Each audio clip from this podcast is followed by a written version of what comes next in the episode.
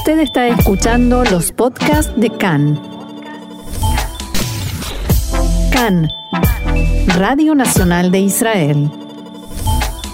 Eh, Estamos en línea con Gabriel Colodro, presidente de la comunidad chilena en Israel, que nos va a explicar eh, un eh, tema que tiene que ver con la asunción del nuevo presidente de Chile en la semana pasada, Gabriel Boric, y a él le vamos a preguntar varias cosas que tienen que ver con el mundo judío y con Israel. ¿Cómo estás, Gabriel? Bienvenido a CAN en español. Gabriel, ¿nos escuchás? Lo escucho perfecto. ¿Ustedes me Ah, escuchan? muy bien, muy Hola, bien. Ahora Gabriel. sí. ¿Qué tal? Eh, Bien, bien. Gabriel, eh, contanos un poquito para empezar, ¿quién es Gabriel Boric? Bueno, Gabriel Boric es eh, un político chileno que nace de eh, las protestas estudiantiles allá por el 2006-2007.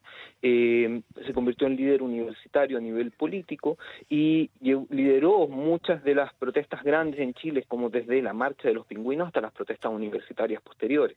Eh, entró a la política muy joven, de- desempeñándose como diputado, hasta ser candidato de última hora, como decimos. Nadie hace uno hace un año pensaba que Gabriel Boric iba a ser el candidato y el presidente de Chile. Eh, sin embargo, se impuso eh, de forma muy tajante frente a la figura del alcalde comunista Daniel Jadwe, eh, ganando en primarias y luego superando a José Antonio Cast en las elecciones presidenciales finales. Eh, Gabriel Boric se, se destaca por tener una, eh, una- tener una imagen de rebeldía frente a un sistema que ha sido muy conservador en Chile desde la vuelta de la democracia. Y eso eh, lo persigue para bien y para mal, obviamente. Sí, pero Eh, Gabriel, él se ha tratado de diferenciar o de despegar de los regímenes tipo Chávez en, eh, en Sudamérica, se identifica más con el modelo de Salvador Allende, ¿no? O con una socialdemocracia. Claro, hay, hay, un, hay un tema ahí en la figura de Salvador Allende, porque si bien eh, Gabriel Boric no viene del Partido Socialista, hay que entender que Salvador Allende fue un presidente del Partido Socialista. Y él llegó al poder de una forma muy, muy distinta. O sea, Salvador Allende perdió tres elecciones antes de ser electo presidente. Tenía una experiencia política y una carrera política eh, de antaño, digamos, y con mucha experiencia, cosa que Gabriel Boric no tiene, por lógico, por su edad, él tiene 35 años. Entonces, hay que entender también que hay diferencias sustanciales entre la figura de Allende y la figura de Gabriel Boric, que viene de otro espectro político quizás un poco más a la izquierda que Salvador Allende, o quizás muy similar. Ahora, eso explica, digamos, la, la entrada al gobierno de muchas figuras claves del Partido Socialista también, que en un comienzo de la candidatura no estaban dentro de la coalición o de la futura coalición de gobierno. Gabriel, vos nos habías comentado en su momento, durante las elecciones, la postura anti-israelí eh, y casi que podríamos decir antisemita de Boric. Con la asunción de la presidencia, ¿esto cambia en algo? Es la primera parte de la pregunta. La segunda es si esta postura antidictadura que él presenta sigue eclipsando ante los chilenos eh, su anti-israelismo o anti antisemitismo. A ver, yo creo que hay, hay, hay varias cosas. Hoy día yo creo que lo, lo normal sería que comenzáramos a referirnos a, a Boric como el presidente Boric, él es el presidente de Chile hoy día, Sí. y esperemos, esperamos nosotros como, como chilenos residentes en el exterior, en este caso en Israel, eh, que el presidente tenga, muestre señales de respeto no solamente a las relaciones entre Chile e Israel, sino que también a nosotros como chilenos residentes en el extranjero. Eh, recordando que somos una comunidad grande para el Ministerio de Relaciones Exteriores, somos la comunidad más grande entre África y Medio Oriente, eh, y, te- y tenemos, digamos, más mm, por decirlo, presencia a nivel eh, internacional para Chile de, en, en bastantes aspectos. Eh, por ende, nosotros esperamos que hoy día Gabriel Boric cambie un poco esa, esas posturas que quizás se, se podía dar la libertad de, de tomar siendo diputado o siendo candidato, ahora que es presidente de todos los chilenos. Dam- demos un- eh, algún par de ejemplos de ese tipo de posturas, Gabriel.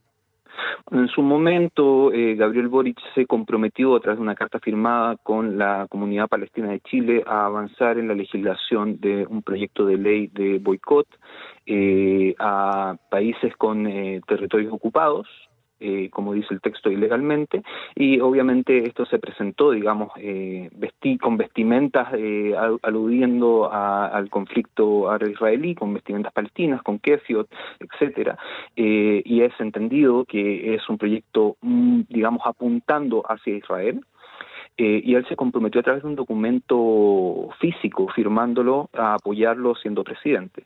Ahora, el proyecto, si bien eh, sigue en tramitación en la Cámara de Diputados de Chile, ha sufrido bajas de apoyo. O sea, vemos que tanto los diputados eh, de tanto de gobierno como hoy día o de oposición están tomando cierta eh, respiro frente a esto, cierta distancia, ya que es absolutamente contraproducente tanto para los intereses de Chile internos como las relaciones internacionales de Chile con una cantidad importante de países. Entonces, eh, si bien han habido eh, situaciones que no podemos obviar, y no debemos obviarla, lo que sí tenemos que esperar que el presidente Boric eh, hoy día eh, tenga conciencia de su cargo y de lo que esperamos nosotros de él. O sea, eh, así como nosotros estamos en una posición de respetar absolutamente y 100% la figura del presidente Boric, esperamos que él también nos respete a nosotros y respete las maravillosas relaciones que hay hoy día entre Chile e Israel. O sea, los acuerdos se, no, no, no disminuyen, sino que han crecido con los años. Hay una relación desde el año 49 eh, entre Chile e Israel. Y esperamos que el presidente lo respete y eh, continúe la marcha de eso, porque solamente va en beneficio de, de ambas naciones. ¿Por qué me gustaría volver a preguntar. Perdón, me gustaría volver a preguntar por el tema de la opinión pública, Gabriel. ¿Hasta qué punto tienen conciencia? ¿Les importa? ¿O siguen esta postura anti-israelí del presidente? Yo creo que la opinión pública hoy día está tiene otro foco. O sea, el conflicto árabe-israelí no es el foco para los chilenos. Eh, hay suficientes y muchísimos problemas internos en Chile que solucionar. Está, eh, por ejemplo, la cuestión mapuche, que es un tema que eh, copa las portadas de todos los diarios. Hace pocos días hubo un incidente donde la ministra del Interior de Chile visitó la zona de la Araucanía y tuvo una recepción muy compleja donde hubo balazos, hubo fallas protocolares, etcétera. Y hay muchas cosas que, que importan, digamos, mucho más al público chileno que la posición del presidente frente al conflicto. Ahora, eh, si bien el presidente ha dado ciertas señales que nos incomodan un poco, pero como te decía, vamos a tener paciencia frente a eso. Eh, durante su primera entrevista mencionó el tema eh, cuando se le preguntó sobre Ucrania y él expresó que estaba absolutamente en contra de toda guerra y toda agresión y en ese en ese marco él nombra la ocupación de Palestina no nombra Israel, no nombra el Estado de Israel, sino que nombra la ocupación de Palestina, lo que yo creo que es una especie de salida de protocolo, porque digamos referirse así a un conflicto tan amplio desde la desde el digamos el cargo de presidente eh, o sea, a nosotros nos da la sensación de que debiese ser tomado con, menos ligereza y esperamos que haya una evolución eh, que respete también la tradición diplomática de Chile en materia exterior. ¿Por qué, Gabriel, nos parece eh, o, les parece a ustedes problemática la, insistencia de Gabriel Boric con este tema del conflicto y de la eh, ocupación, entre comillas, de, de Palestina, al punto de calificarlo de antisemita? ¿No se puede criticar a Israel? Obviamente se puede criticar a Israel. Ahora, una cosa es la crítica a ciertas políticas, etcétera, como todos conocemos, y otra cosa son las acciones eh, claras de intención de legislar un boicot contra Israel. Eso ya eh, estamos hablando en materia no de opinión, sino que de acciones contra un Estado específico. Y eh, obviamente todos sabemos que el lobby palestino en Chile es muy, muy fuerte. la presencia también de intenciones a través de relaciones políticas de la autoridad palestina con parlamentarios chilenos tiene una larga data. O sea, Gabriel Boric mismo fue invitado por eh, en su momento para visitar eh, Palestina, y lo hizo en 2018, y ahí es donde comienza, digamos, una especie de compromiso con la idea de boicot. Ahí vienen los primeros informes, digamos, al Ministerio de Relaciones Exteriores promoviendo la idea de boicotear productos israelíes. Y legislar. ¿Alguna vez, ¿Alguna vez eh, Gabriel Boric, ya sea como candidato, como diputado o ahora como presidente, identificó a la comunidad judía con Israel en sus eh, declaraciones?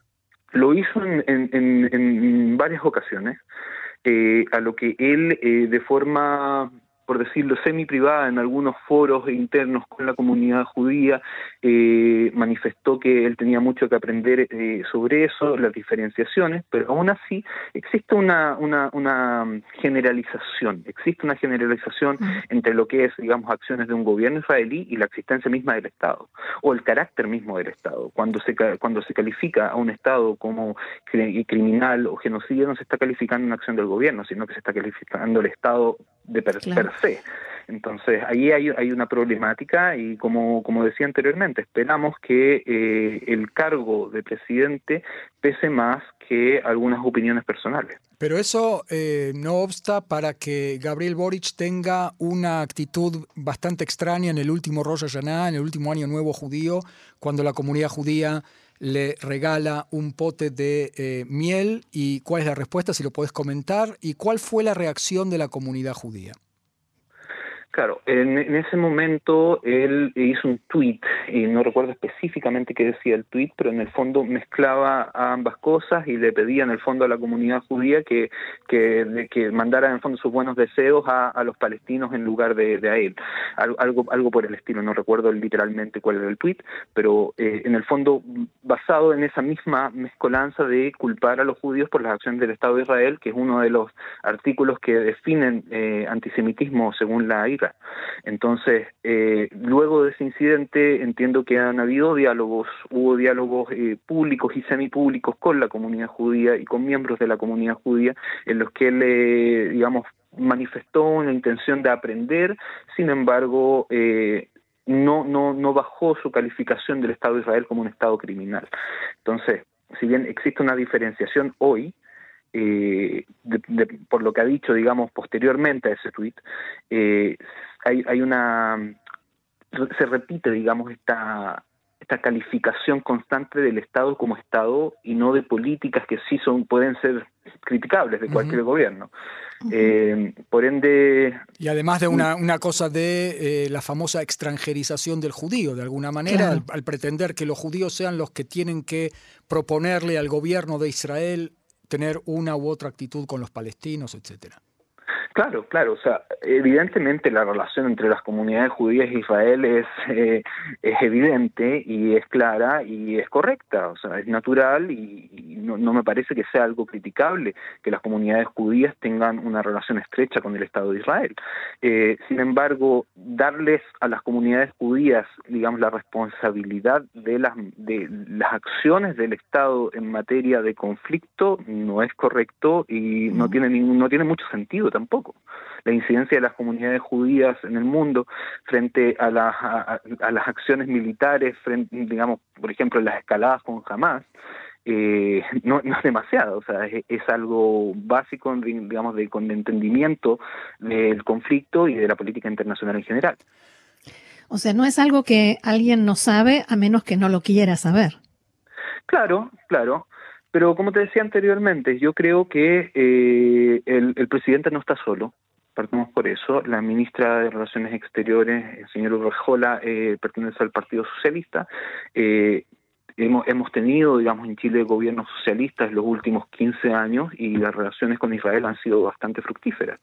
Por ende, esperamos que haya una que, el, diálogo entre Chile e Israel sea medido y sea correcto y vaya en pro de generar más lazos y, y aportar también, o sea, hay que entender que la sociedad tiene muchas, muchas necesidades y está eh, a esperas de, soluciones que nosotros ya tenemos acá. O sea, nosotros como, por ejemplo, como comunidad chilena de Israel, que vivimos en Israel y gozamos de un sistema de semi-bienestar, como podríamos decir, eh, que no existe en otros países, esperamos que los chilenos también puedan gozar de la misma calma para vivir, en, ya sea en materia de salud, en materia de trabajo, en materia de, subvención, en materia de, digamos, de respaldo, como tenemos nosotros en el Bituaj acá, eh, cosas que son imaginables en el Chile de hoy y esperamos que eh, esa tranquilidad, esa calma, esa capacidad de vivir en paz en muchos aspectos pueda ser transportada a Chile de una u otra manera.